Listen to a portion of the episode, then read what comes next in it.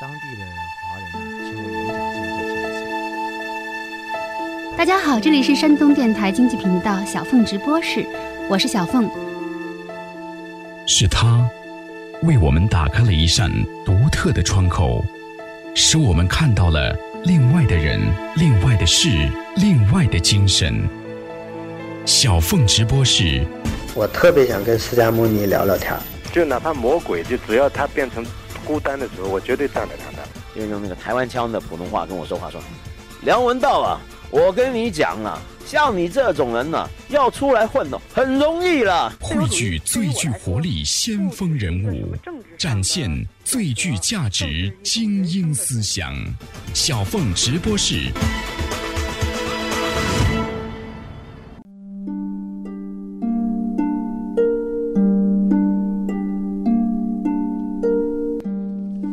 个国家的财政史是惊心动魄的，如果你读它，会从中看到不仅是经济的发展，而且是社会的结构和公平正义。听众朋友，大家好，这里是山东电台经济频道小凤直播室，我是小凤。温家宝总理的一段答记者问作为今天节目的题记。本期嘉宾：天津财经大学经济学院教授、博士导师，中华人民共和国税收基本法起草小组成员李伟光。为什么说财政是惊心动魄的？纳税人应当拥有哪些基本权利？国家应该怎样征税？税收怎样影响中国人的生活？听李伟光说财税，懂财政，才能懂中国。小凤直播室本期嘉宾，财政学者李伟光。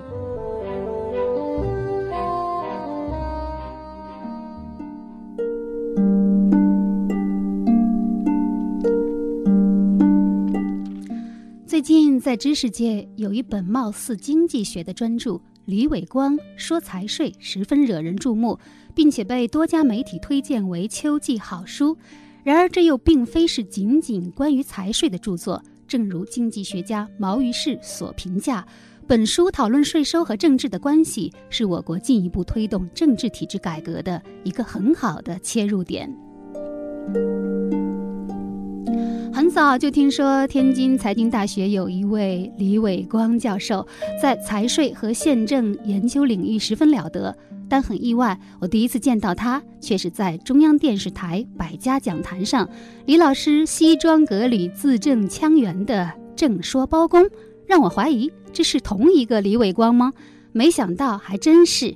但正说包公，我相信对于李伟光先生只是一次玩票，因为历史这条河，他最擅长求渡的区域仍然是财税，因为他从这里寻找到了人类民主政治发展的基石。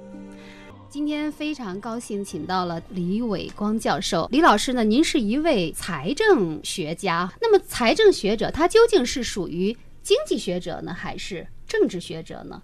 呃，财政学按我们国家这个学科划分呢，呃，它还算经济学。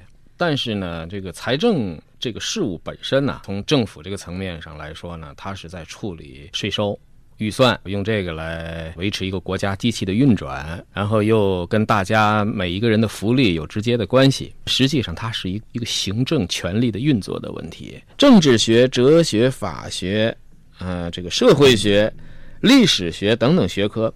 都曾经有学者探讨过国家财政和税收的问题，呃，应该说是需要把这些学科都融合起来，才能够说清楚税收它究竟是一个什么事物。你光用经济学是说不清楚税收和财政问题的。嗯，我这本书李伟光说财税，你也可以看出这个特点来。他实际上在回顾历史的过程当中，逐渐一层一层的把这个税收、财政这个事物呢。把它的本质慢慢的揭示出来。你这本书的封面上啊，就是有很多问题罗列出来，其实也是一个阅读的提示。其中第一句话就说为什么说财政是惊心动魄的？这个书原来的名字不叫这个，哦，叫《飘风骤雨》，它的原话是老子说的。太文艺了吧？老子的那句话：“飘风不终朝，骤雨不终夜。”也就是大自然都不能使这个狂风能够刮的超过半天儿，骤雨不能超下过一一整夜去，就是已经确定了的东西，它不是人力可以更改的。可是这跟财税又有什啊么关系呢？有关系啊。嗯我这本书啊，它强调的思想就是，国家掌握着财政税收的权利，这个税收权利应该是得到制约的。这就是所谓立宪，那是人类发展的一个大方向。你比如西方呢，这为了限制国王的征税权，也就是国王的钱袋子，不让他乱花钱、乱征税，所以在一二一五年的时候呢，就签订了一个大宪章。呃，英国的国王约翰王，呃，他这个贵族族们啊、啊给给在一个什么那叫什么草地上是吧？摁在那儿，摁在那儿，你外边民众把城堡给包围了。约翰王是号号称是无地王啊，他没有土地啊，所以也是个比较实力比较弱的一个英王。这个时候他想违背过去的很多的那个那个契约啊，因为中世纪它是还是个契约的时代。那么，呃，他违背这个契约呢，他多征税，引起来贵族对他的反感，所以就起来让你你签一个签一个大宪章，以后你征税，你不能自己去说了算，自己决定是不行的，你必须要跟我们商量。那么这样经过我们的同意。啊，对了，国王的各种权利是都有啊，但是呢，人们这个很快就注意到，他实实际上所有的权利，最核心的权利，并不是什么政治权利、外交权利或者军事权利，最主要的权利实际上是钱袋的权利。你只要把国王的钱袋的权利拿过来，哎，那么他实际上国王就架空了，他就得听别人招呼了，他就不能够为所欲为了。而而这个人类的那种民主制度，这西方的那种民主制度，还有后来的宪政制度，这些东西恰恰是它的起点，就是由税收开始引起来的。如果要是从文件上来追的话，就是这个大宪章的订立，对不对？，对，这是宪政嗯的一个起起点，一个起点。起点。嗯呃，后边民西方的民主，嗯，你怎么去发展？那它这个最初的那个源头还是在这儿。对，那这个大宪章呢，它的核心精神究竟是什么？大宪章的核心精神，其实用一句话就可以给它概括出来，那就是国王征税要跟别人商量，经过别人的同意，你才能够征税。其实，当年呢，那个原件写在一个羊皮羊皮纸上，现在还在大英博博物馆里头展示着。你有没有去看过？可惜我没有这个机会，但是有关的资料我看过，也看过图片。但我听说好像后来，呃，英国的这个历任国王他们上任的时候，都要用手按在这个大宪章上来宣誓，就说要忠实于这个大宪章。是的，因为国王可能最初并没有意识到签订这个大宪章对这个王室意味着什么，对于国王的权利有究竟多大的这种侵夺，所以国王也有一个觉悟的过程。等到他继续当这个国王，或者后世开始继承他这个王位的时候，马上发现自己被架空了，自己的主要权利没有了。所以我们为什么强调财政税收它？它首先是个政治问题，是个法律问题呢？原因就在这个地方。就是它本身它不是个经济问题，如果只是个经济问题，我把那个经济的权利拿走了，那国王对对国王来说并不是多大的损害啊。问题不是你实际上把它政治权利，而且是政治权利核心的一段你给它抽走了。那为什么说这个钱袋子事关它的核心权利呢？对，因为没有 没有钱没有钱，没有财权，啊，他支配不了资源。你要想征税，你自己决定不了；你要想建立一支军队，发动战争，啊，或者是给王室，哪怕就是多花点钱盖个宫殿，都做不到了。那他的王权体现在哪儿啊？你就是说你是三军总司令，哎，要打仗了，一看没钱，还得去跟别人去商量，是不是？所以我把这个财政税收的权利定义为政治权利的核心部分，哎，这是我的差不多是原创，哦 原创啊。所以我的这个观点呢，应该说还是需要进一步的去探讨、去论证。但是在国内，我我我确实是大家比较公认的啊，在意识到这个问题，也写了一系列的文章来论证它。那就像这个大宪章签订的时候，可能约翰王他屈服了，他妥协了，或者说，那么之后的英国的王室的成员，他们就这么甘愿受大宪章的约束吗？是的，是的。到什么时候他们的这个呃宪政的政治制度才比较稳定的确立下来？哎，跟这个财政又有什么关系？这个问题问的非常好。国王的这个我们讲这个最核心的权利被别人给抽走了，那他非常是不自在的。所以呢，他得千方百计的想把这个权利再夺回来，这就发生了历史上英国的王室和议会斗争。但是议会开始的时候只是一些贵族的上议院，是吧？那么后来从十三世纪末，英国就有了下议院了。那么下一院就是由低级的那个贵族，就是骑士，还有老百姓，也就是说平民、工商业者啊，什么这这很普通的人，小资产阶级，哎，对，大家都进了议会来讨论这个税收的这个问题。那么这样一来呢，议会的势力就越来越大，而国王就感觉到自己确实是有一点虚虚弱了，所以这个时候他往往要动用这个王室过去残存的一些权威啊，来想方设法来抑制议会的发展。议会曾经被停止过，曾经被解散过，曾经一些议员被抓起来。啊，关在监狱里，这就发生了王室啊和议会之间这个激烈的这种争夺钱袋子这个斗争，闹到高潮的时候，有一位国王甚至因为争夺这个钱袋子，因为这件事情跟这个议会闹翻了，结果被议会呢给他定了一个叛国罪，嗯，被砍了头。英王查理一世，查理一世，所以这个是因为税收而掉脑袋的那个历史上第一个国王。这个斗争的历史呢？那差不多持续了四百年，一直到了英国的光荣革命，也人们也叫它温和革命。难怪有一个说法，好像在西方谚语里有一个说法，说税收是代议制之母。对，最早的时候建立议会就是为了讨论税收问题的，跟国王讨价还价。对对对，最早的议会呢，有人就称它干脆它就叫财政议会，或者叫预算议会，就是它的议会，它其他事儿它不讨论。嗯啊，主要就是讨论你国王要征税了。同意不同意？不同意的国王就不能征，是吧？同意了，国王就获得了这个税收的合法性了，他就可以了。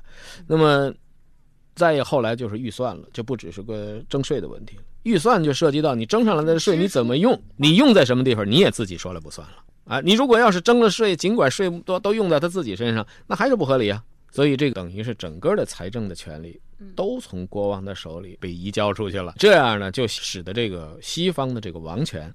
他就不能够像中国一样出现这个皇权专制，因为王权他的权力是不完整的那种威权了，他权力他缺了一大块，哎，有些最要紧的权力他不在他手里，这样呢，等于是权力得到了制衡，得到了分享，而中国就没有这样个历史。所以，西方它建立起来的这个民主宪政制度，它也就不可能在中国出现。中国这样的东方大帝国，只能是一个皇权做大，没有任何人能够制约。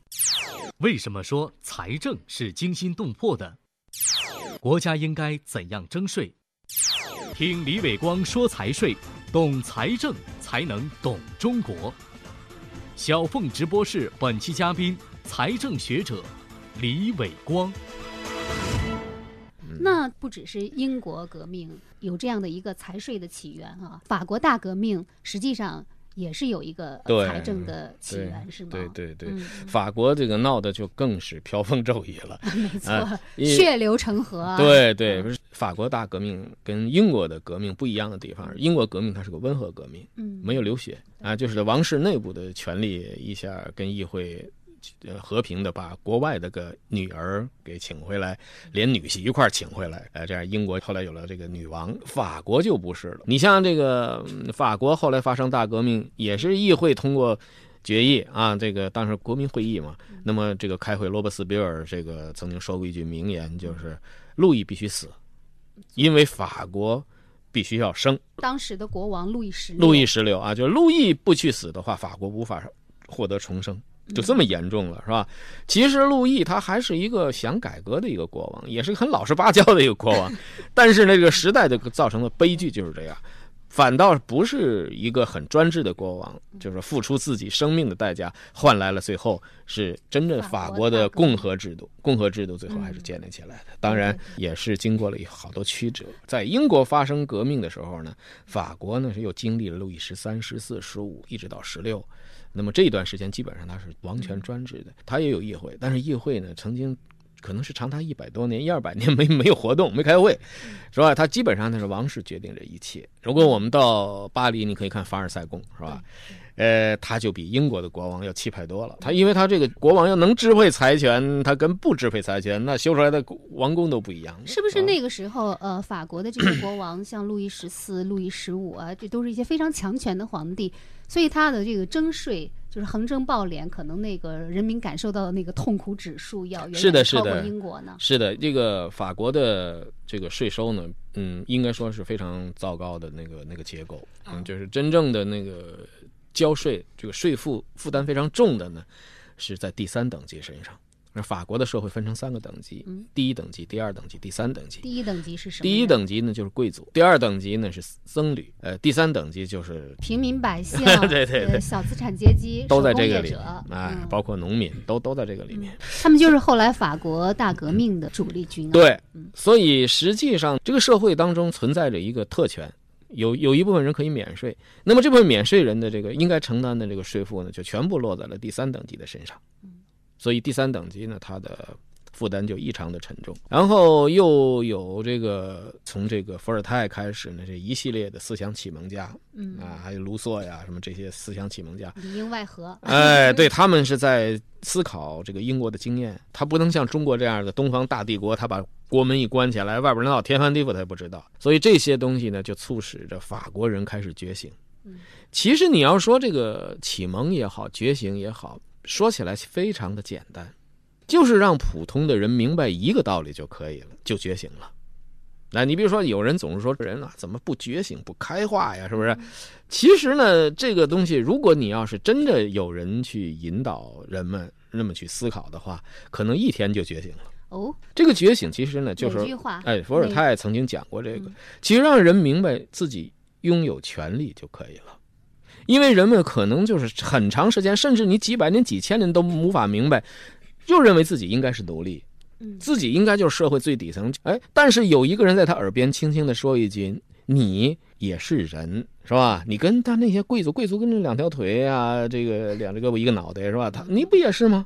是吧？就像当年陈嗯胜吴广起义的时候那句话，呃，王侯啊将相宁有宁有种种乎？对。嗯法国那些民众觉醒之后啊，他们才知道原来这个王宫并非是坚不可摧的，非常容易的就被摧毁了。对，法国大革命呢，其实按照路易十六的日记上来来记载呢，当天就是大革命开始爆发，我们这教科书上写的就是那个巴士底狱被攻破。其实呢，那个事情在路易的他的日记当中都没有记载。他是喜欢用特别简单的话，就是嗯记流水账似的，几句话就记。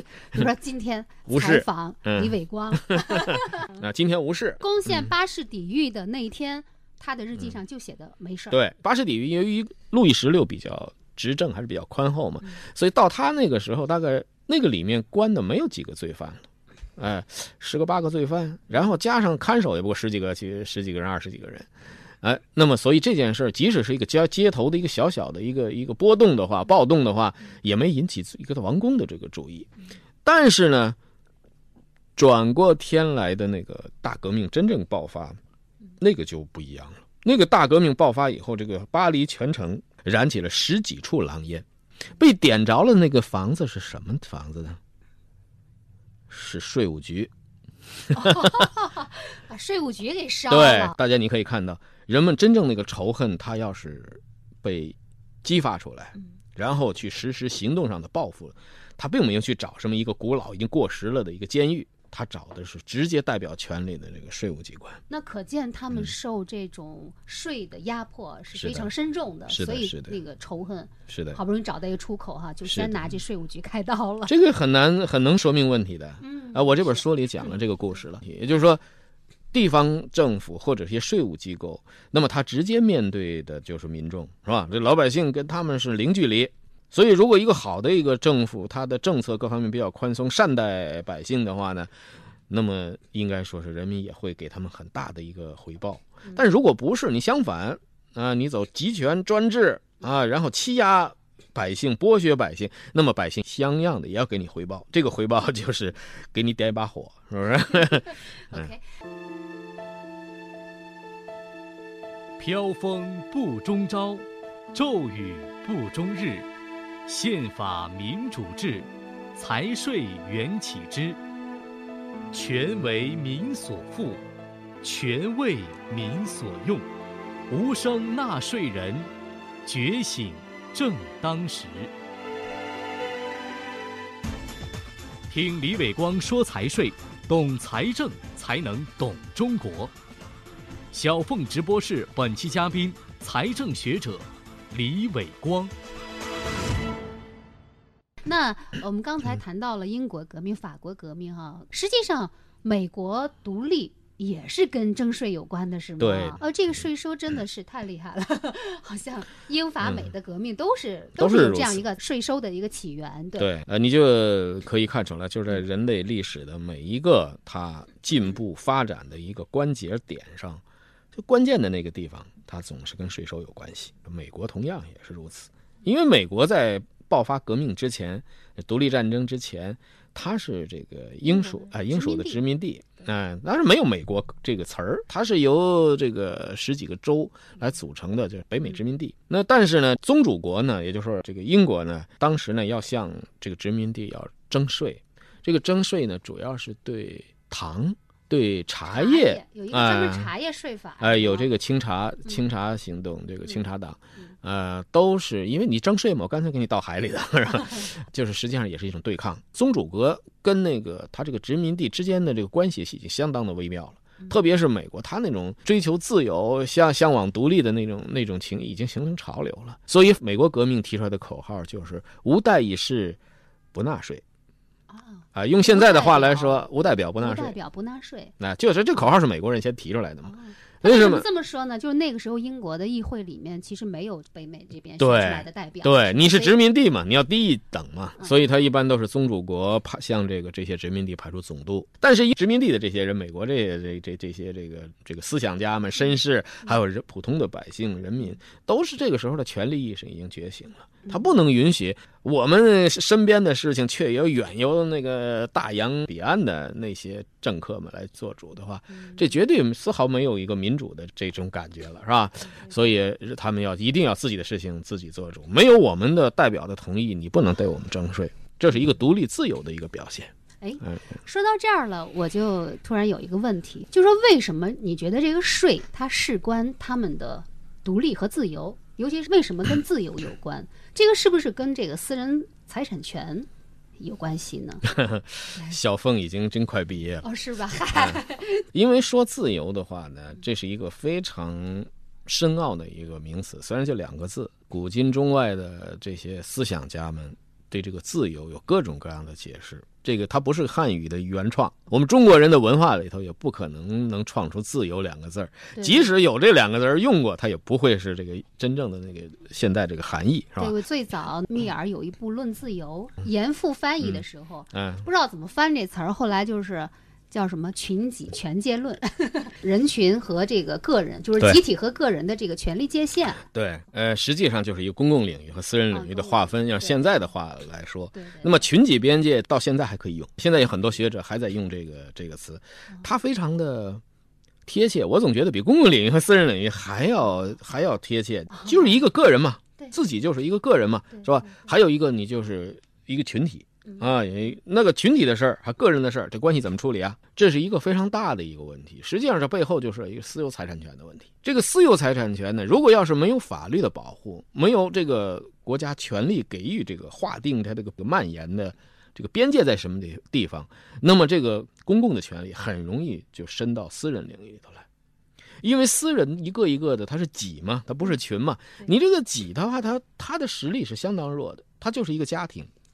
然后这自己家里一个个人他没有什么实力来保护自己。如果要是一个公共权力，他背后是警察、军队、监狱都等着的话，他个人有什么能力来保护自己啊？嗯，所以在西方呢，他就非常重视这个问题的研究，而且呢，确实是在法律上，那早在一二百年以前，二百年以前早就做出这个实践了。比如在英国呢，他有一句话，叫“风能进，雨能进，国王不能进”。这句话呢，是英国的首相小威廉皮特说的啊，这是十八世纪英国的一个很著名的一个首相。这实际这句话的私有财产的一个概念。哎，对，他跟这个房子是好是坏根本没关系。我这是个破房子，没错，这个破房子破到什么程度呢？风能吹进来，雨能打进来，国王不能随便进来。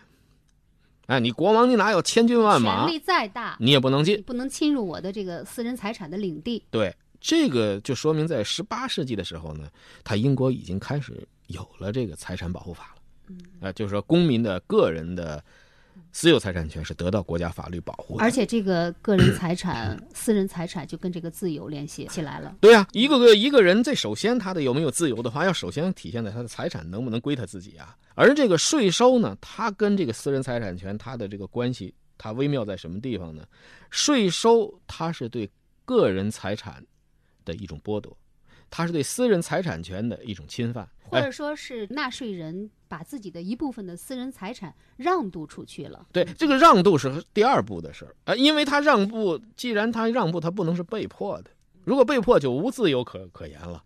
就是我可以让给你，我可以不让给你啊。但是呢，税收它跟别的东西，市场上买东西还不一样，它必须要让渡这个东西。那好，它有个前提的一个条件，就是你要征得他的同意。所以为什么讲这个？无代表不纳税呢？为什么说这个税收要经大家的这个讨论？为什么国王的那个钱袋子要归了大多数人去掌握，而不是他自己呢？这个道理就在这儿。也就是说，你当你把这个财产权连这个处置权你都交给别人，交给国王去处置的话，你也就没有自由可言了。而税收本身呢，它背后它是一个利用公权力对私人财产权的一种剥夺，不管它有多么合法。你别从法律上它有这样的条文，你就得交税，是吧？但是呢，它都是一种侵夺，它永远是一种侵夺，所以必须要对这种权利要给它划定一个边界。你征税的权利征到哪儿，就到此为止了。再往前征，你就是恶税了，人民就可以反对你。如果反对你，我就不交你税，我宁愿去做你的监狱，我也不交给你税。这就是非常著名的那个梭罗他做的那件事儿。就是我故意我就不交你的税，我欠你的税，然后我坐你的监狱去，坐三天监狱我出来，这叫什么呢？西方有一个传统叫公民不合作，公民不服从，公民不服从，对对对，公民不服从的这个这个理论，基基本上就从这儿来的。当然，你的法律我我遵行你，我只是个己，我一个个人，那好，你有法律，我只我遵行，我没交税，我承担这个责任，我我进去啊，我蹲你的监狱，但是我还是不交给你，就是抗议你这个税制度当中的问题。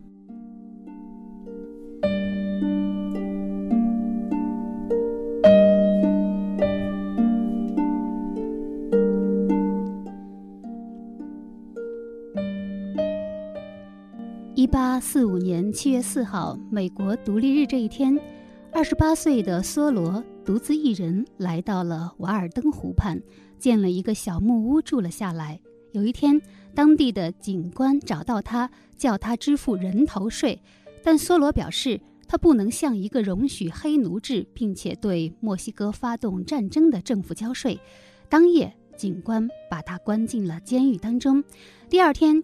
一个没有透露身份的人士，可能是梭罗的姨妈，支付了税款，他便获释了。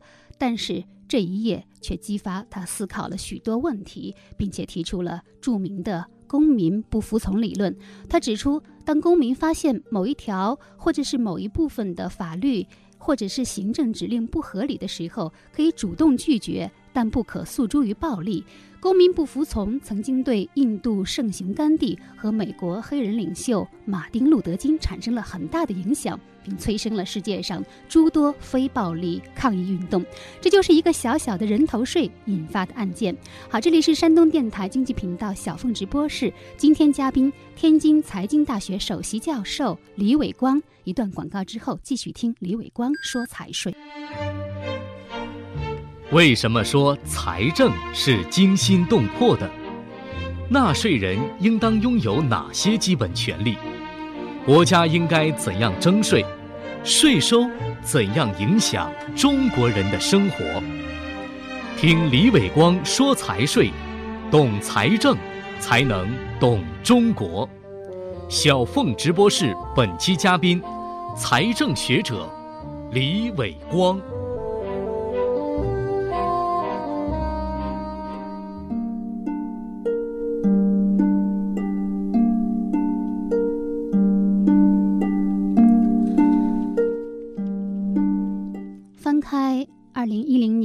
月版李伟光说财税，美国耶鲁大学经济教授陈志武的一段话印在书背上。他说：“李伟光教授是我最尊敬的财政学者之一。中国知识界以前对宪政的关注以抽象政治权力为主，以为只要有权力制衡架构即成。李教授的研究告诉我们，实际不然。到最后，一国的具体财政才是决定依法治国是常态还是昙花一现的基础。学习李教授的著作是掌握宪政的具体基础的第一步。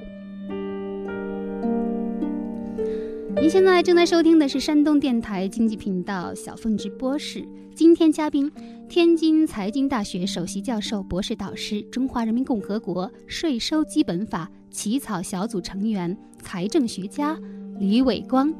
那么在刚才的谈话当中呢，李伟光教授带我们追溯了人类政治文明发展的重要关头，诸如英国革命、法国革命以及美国革命，都有一个财税起源。那么中国古代的农民起义也大多因抗税而起，却为何没有催生出自由民主制度呢？我们继续听李伟光说财税。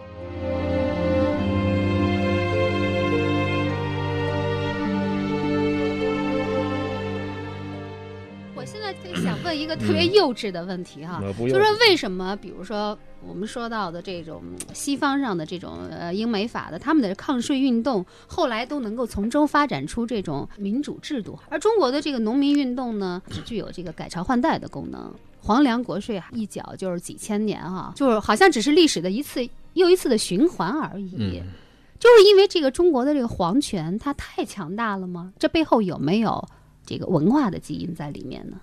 肯定是有啊，啊，而且是因为中国的皇权的历史是非常早了，那就是说从咱说从秦始皇，秦朝本身就十五年，嗯。那那时间确实不长，但是这个秦朝它的制度的影响，在整个的中国的这个东方大帝国皇权社会当中贯彻始终，始终是百代用秦制啊，那所谓的秦制就是它最主要的就是压倒一切的权政治权利，这皇权专制压倒一切，没有没有商量，没有讨价还价的余地。这个权利它可以牵制一切，控制一切，也可以主导一切，呃，也可以决定一切。你像西方，我们讲一个大宪章，那就签签一个协议，我就把那个你的权利给拿过来。这种事儿，中国是不可能发生。没错，哎，把路易十六啊，什么什么查理一世的国王给给杀了头，在中国也不可能发生。那中国有没有说下面的人起来把国王脑袋给给砍了的？也有，隋炀帝就这么死的，是吧？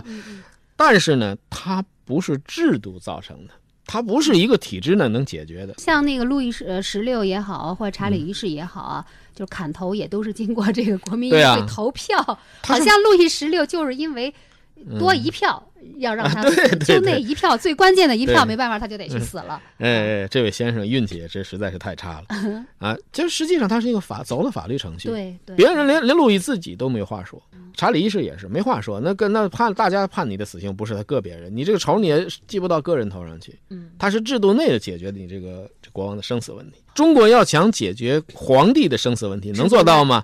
也行，体制内做不到，体制外，我们就是说犯上作乱是吧？起义造反对对，啊，隋炀帝是弑君之罪啊，弑君之罪，那那那那那是罪该万死啊。对，有的时候把那皇帝，但是隋炀隋炀帝吧，嗯，一群宫女起来以后，拿毛巾把皇上的脖子想把他勒死。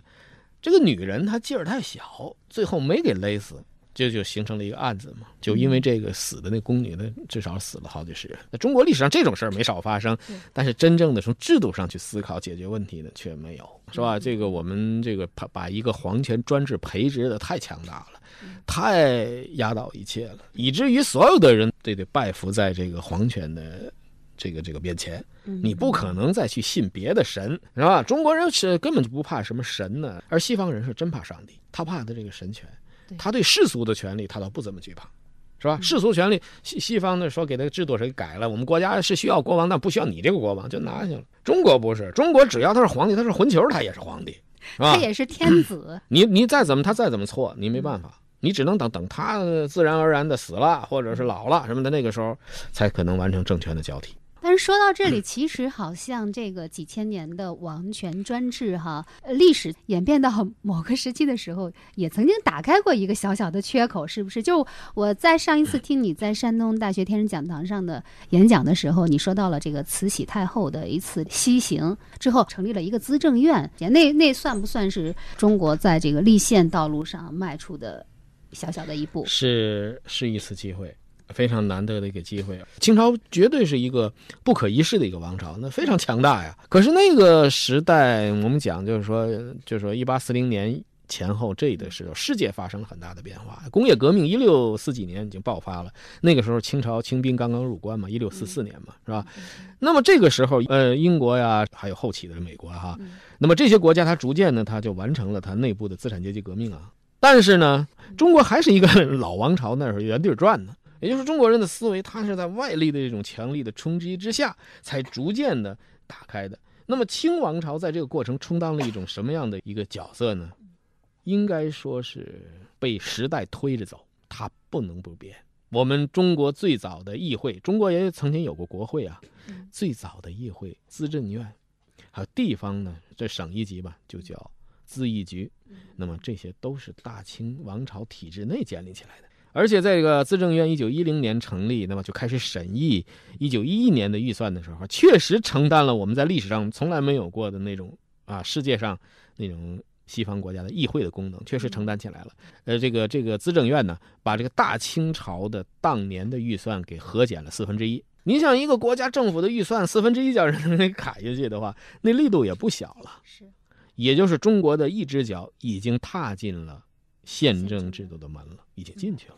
一九一一年，就爆发了辛亥革命，大清王朝呢就再也没有没有机会了。这就是改革一拖再拖，最后把所有的机会都丧失了。自己想改革，改革对不对？对，方向大方向是正确的，改革的办法对不对？也对。可是最后错失改革良机，没有时间了。大清帝国最终还是崩溃了。对。呃，特别是你像这个大清，他清朝想搞君主立宪制度的话，应该说要君主立宪制度，咱假设要真的在中国搞成了的话，呃，未尝不是一个好事儿。因为后来的几十年的战争啊，它是通过这种成本最大的方式来解决这个这个权力配置啊或者资源配置的这个问题。由于非常复杂的历史原因，大清他终于没有呃进去。我看那个历史的经验，你要是道理就是改革的机会不是总有的。但是民主、法治这些东西，那还是人类发展的一个大方向。看得出来，李伟光教授也是一位忧国忧民之士啊，就这个毛病。对，所以我所以我看到在你的这本书的封面上，然后第二个很大的问题就是。我国宪法在税收问题上有什么明显的欠缺？给宪法挑毛病了。当然，你公民 其实是以一颗赤诚之心，然后来给修宪提出一些个人的建议。那我想问一下，就说为什么你认为在宪法上有欠缺，而且还是明显的欠缺呢？这个宪法里面的第五十六条，它有条规定：中华人民共和国公民有纳税的义务。呃，但是呢，它这个里面的缺了一句话，因为。这个义务呢，都不是单打一的一个义务，啊，跟义务相对的就是权利，没有说你这人光有义务没权利，你付出了一个义务了，你就得到了一份权利，权利和义务是对等的。那您觉得这句话应该怎么表述才完整呢？那就是要把纳税人的一些基本的权利要写在我们的宪法里面，比如说对税收怎么征要有参与的权利，比如说这个对于这个官员们如何行使他的财政权。如何在他执政过程当中，一旦遇到了某些他不能够越界的事情，他就就不能越界。那么，他的公民可以起来这个制止他这个东西，这个权利要赋予公民。比如说，这个预算你要公开透明。公开透明的意思就是，有现在也就网络上有一句话叫。围观改变中国呀，是吧？围观就是你这件事情，你要公开透明。公开透明的目的是让大家去看嘛，可以围观啊，围观呢？你究竟怎么去做这个事儿的？比如说我们现在这个房屋拆迁，经常引起一些矛盾来，是吧？那干脆让大家都你那儿拆迁，大家都去看去，是吧？那很你不能说太胡作非为了。如果对方已经拿生命去做那个拼搏的时候，你一定要停止。人的生命是最高价值，是吧？这个就是说。公民的权利在和不在，在你个宪法里写不写，就在现实当中就有关系了。嗯，啊，人们经常手里要保护自己财产的时候拿着宪法，宪法嗯或者拿物权法，经常不管用。嗯，为什么呢？人家该拆还还照样拆你的，这就是说你的宪政民主法治没有进入到你这个真正把公权力限制住。一个权利如果谁都得罪不起的话，他绝对会出问题的。你必须这个权利是大家有事儿可以商量的。如果连商量都没有，你说你那个权利宪政宪政就是限制这公权力，给它划到线，显然那个线你知道线是不在的。嗯这个我想啊，人类社会要想走上这个长治久安啊这种民主法治的这个路，你必须要把这个咱们说这个群体边界那个群，也就是说那公权力的这个执掌者，一定要要让他控制住他的权利。你要是控制不住个权利，公权力有有一种天生往外蔓延的这种这种那个内在的这种这种冲动冲动，啊，你必须要给他设个篱笆，到那个篱笆跟前儿他他冲不动了，那就到此为止了。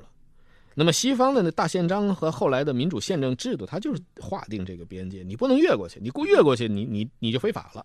而你非法的一个权利就，你想想，他就随时可以把这个国王处处置掉，或者是宣布他的他的无效。而中国没有，中国一直没有解决群体边界的这个之间的这条界限问题。公权力可以随时随地的越过你，没有篱笆，本来也没有篱笆可言，所以随便随随便便就可以进入到每一个家庭。刚才我们举了个例子，就是那个路那个那个法国的那个风风能进，进，雨啊能进，国王不能进。哎，威廉皮特那个讲，中国呢也是同样十八世纪的事情，是吧？那就是《红楼梦》，是吧？《红楼梦》大致上反映的十七、十八世纪的事情。你可以看到，那个贾政，他当那个工部侍郎开始，后来就升为尚书，那按现在来说是部长啊。那家说抄不就抄了吗？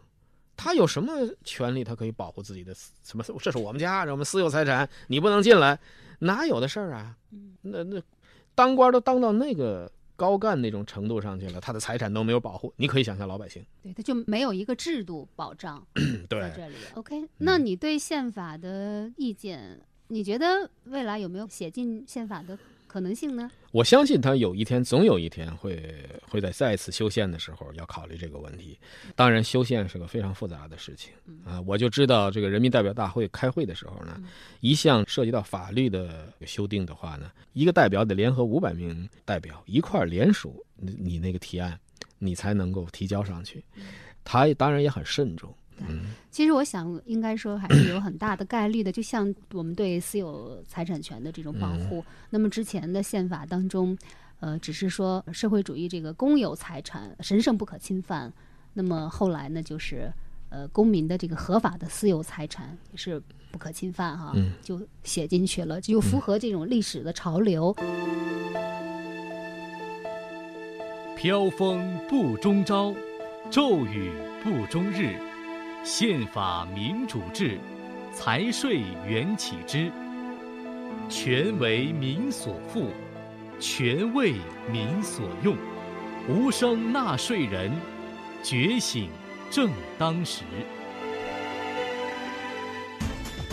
听李伟光说财税，懂财政才能懂中国。小凤直播室本期嘉宾，财政学者李伟光。说到这儿，我突然在想，就是说这个税它是你必须要交税的哈。好像西方也有一句话说，呃，人一生下来就是有两件事是一定要发生的，一件事是死亡无可逃避，嗯再一件事就是纳税。就是纳税是一件无可逃避的事儿。那么公民把税交出去，他究竟想要获得的是什么呢？这个交税，首先这个税收它的目的，我们就是研究这个你征税的目的是什么。对，最早的来说的，我们就可以打个比喻，整个这个人类社会生活当中，为什么需要一个政府呢？为什么这个政府一定要收税呢？是啊我看过一句话，好像是英国著名的思想家伯克说的。他说：“国家是为了保卫财产而顺便存在的。”我觉得一一一般就是在我们的概念里，国家都是至高无上的、非常崇 高的一个概念啊。对但让他说的那么随意，就顺便存在的。对，这就是在这个思想界来说，这就属于契约论。哦，这就是契约论。呃，他他就是说，人类社会最早来说的是没有政府的，没有国家存在的，也不需要国家。那么这个为什么说有一些事情需要去去做，但是呢又没有人去做，没人做得了的事情，那么这种事情人们开始逐渐的回避不开。比如说，大家都可以从事私人生产，都种地啊，去生产都可以，但是没有人去竖电线杆子，啊，这路灯都走到外面黑黢黢的，没没有人照亮，是吧？或者说是出去远门的话，我我航海，没有人给修个码头，嗯，走到航海，走到海上没有个灯塔。这这遇到海盗了，没有啊这个军队，没有军队来保护，嗯国家也是啊，外交啊、军事啊，它都都没有不设防的一个一个一个土地，那哪行去啊？人们逐渐发现这样不行，所以呢，大家去商量，商量呢，最后的妥协的结果就是每一个人拿出一份钱来，然后交给选出来信任的一部分人，由他来支配这个财产，这个财产来给大家去竖电线杆子，去竖灯塔，去建军队，去搞外交。而选出来的这部分人，他们组建的那个机构就是政府。就是政府。但是后来人们发现，把这个钱都交给少数人的话呢，他也会出来个问题，就是你怎么知道他这个征税征到多少他是合适的？他花多少钱竖这个电线杆子和修这个灯塔呀？是吧？这个这个东西都必须是公开和透明的呀。怎么来控制它呢？就最好的办法就是你征税，我来决定你来征税。征税的事儿还是你征，但是呢，你怎么征是我来决定的。这就是咱们经常说那分蛋糕嘛。这蛋糕，如果你去拿这个刀子给跟我一块儿分蛋糕，你肯定给分自个儿切一大块儿了，是不是？那么怎么办呢？干脆咱俩分蛋糕，你拿刀切的人不先拿，这样不就公平了吗？这权利不就给分散了吗？道理是一样的。呃，所以我们老讲什么预算公开啊，财政它的合法性要存在啊，这些东西其实都是最简单的道理。就是事儿啊，连家里过日子都得这么办啊，并没有多复杂、多高深的那个理论，用不着。对这个税收上来的税究竟是属于国家的还是属于国民的呢？啊，对，这个概念我觉得也需要厘清。得厘清，非常有必要。就是说，呃，要保证这个税收呢是合理合法的征收嗯啊，就是说在尊重纳税人的这个财产权的这个前提之下，你可以征税。征上来的税呢，要有一种机制来保证它必须用于提高国民的福祉上。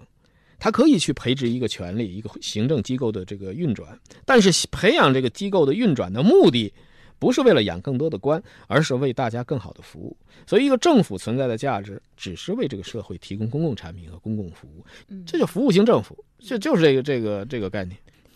纳税人交的税，这税收的所有权并没有转移，税钱仍然是人民的，啊，你不能说这钱收了，政府收的就归你了，不归你。他必须要返回头来为提高整个社会的公共服务和国民的福祉来服务，啊，这个连税收的这个所所有权现在都说不清楚，就不应该了，是吧？所以这个温家宝总理在这上头他还是很清楚的。我们要进行改革，一定要用好纳税人的每一分钱。他说的是纳税人的每一分钱，他没说你政府的每一分钱啊。他他就讲强调这个财政机制的改革。对，这个是非常有必要的。应该说，政府只是个办事机构，人民是一个国家的主人。对，那么这个里面就有一个授权的问题。就这个授权，授权者是谁呢？真正的权利的归属应该是全人民但是呢，你不能说每个人人民都去决定这件事，它有通过一个代议制的形式，有人民代表大会来决定。人民代表大会把这个权利授给政府，政府就有了征税的合法权，否则的话，它就是没有的。它要运在整个这个这个治国的实践当中，这个实践当中，人民如何参与整个国家的治理？对，啊，中国的代议制、人民代表大会，它究竟它的地位和作用究竟是什么啊？除了法律上这现在写写上的和没写上的那个东西，到底到底都有什么？还有政府它的权利，你有经过人大给的授权，比如征税的权利，那就是说人民代表大会授给你的权利，它才合法，它否则的话就是很难说合法的。这些东西在中国的国家治理当中有很多问题还没有解决。就是在您嗯看来，比如说征什么税，然后什么税税率要提高，都应该是经过人民代表大会对同意才可以，是吗？对，但是目前好像我们国家的各种各样的税都是由一些政府的行政机构来制定的。对对。记得有一年那个股市上有一个印花税，嗯。也就是一夜之间，嗯，一拍脑袋说 OK 这个税要要涨，半夜十二点。对对对对，嗯。那当然那个理由就说要宏观调控嘛，像这种你认为是合理吗？这个当然是不合理的。就是说，这个我们没有划定政府征税的权利，它的边界还是那个老问题。征税的权利，我们刚才讲了，它又是政治权利的核心部分。这么重要的一个权利呢，人民代表大会却没有真正的一个处置的权利。所以现在我们国家大概是二十一个税种，二十一个税种里面只有个人所得税和企业所得税是经过人民代表大会这个审议通过的，而这两个税呢，都不是中国真正的主体的税种。中国最主要的税种是增值税，那么增值税能够占到整个财政收入的百分之五十六十的这样的一个绝对比重的。你可以想象，二十一个税种，它就占了半壁江山。而这个税呢，恰恰不是人民代表大会来决定的。在一九八四年和八五年的时候呢，曾经通过这个人民代表大会。这个审议啊，通过了那么一两项决议，这两项决议呢，就把这个政府根据经济形势随机处置一些税收事务的权利，就转给了国务院。但是这个已经是二十多年以前的事情了。八四年，现在那两个决议有一项已经废止了，还有一项八五年的还在起作用。那么现在这个中国已经发生了翻天覆地的变化了。那么关于税收的这些决议的话呢，应该重新。整理一番，有些还得重新走法制程序才合理。那其实我 看到在你的这本李伟光说财税的书当中呢，其实也还是呃落实到了这个具体的税收上，呃一些很实际的这个操作性的技术性的问题哈。比如说有一篇呢是中国历次盛世均和减税有关，然后讲到这个减税的必要性。另外呢就是税收怎么样影响中国人的生活？税收属于再分配。第一，要保证这个社会最底层民众他的基本生活的需要，要搞社会保障。那社会保障的作用就是维维护社会的安全，就是整个社会没没有人过不下去，那么这个社会就安全、稳定、和谐了。人家衡量你这个国家、这个民族，你究竟好不好？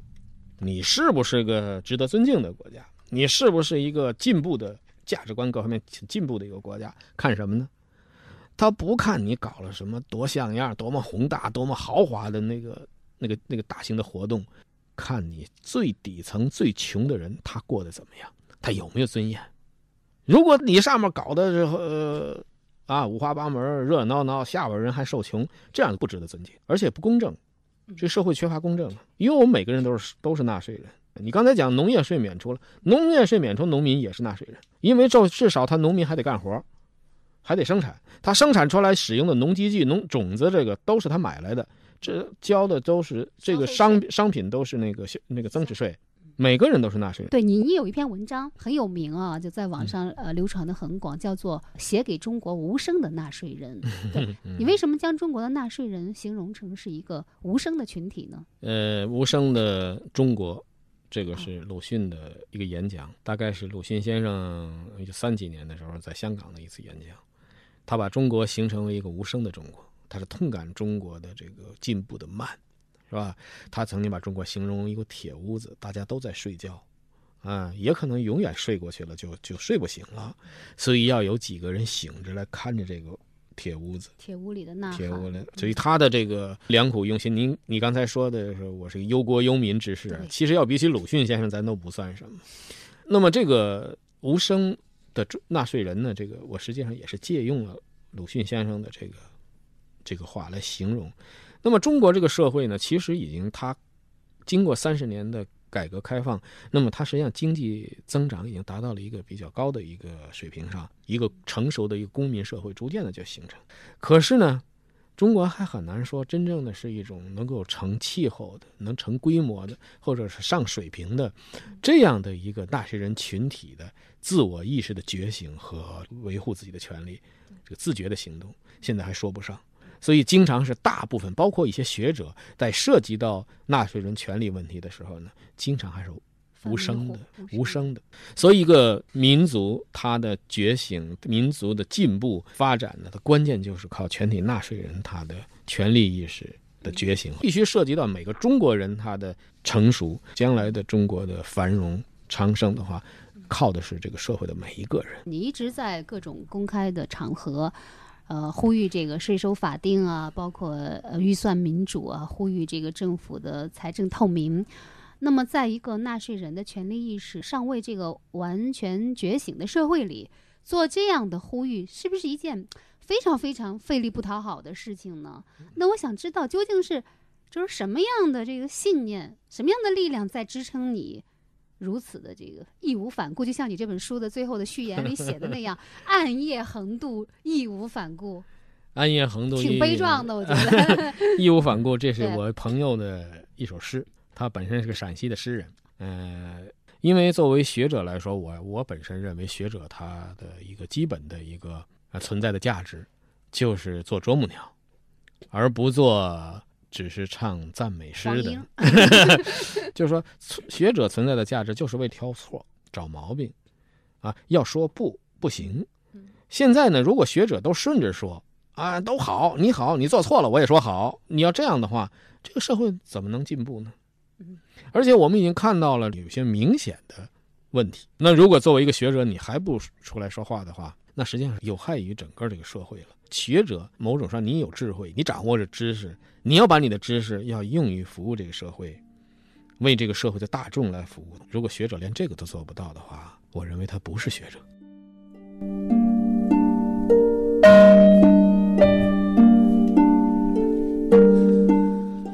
村上春树曾把体制比作一堵墙，这堵墙太高、太强，也太冷，与其计较，无异于鸡蛋撞墙。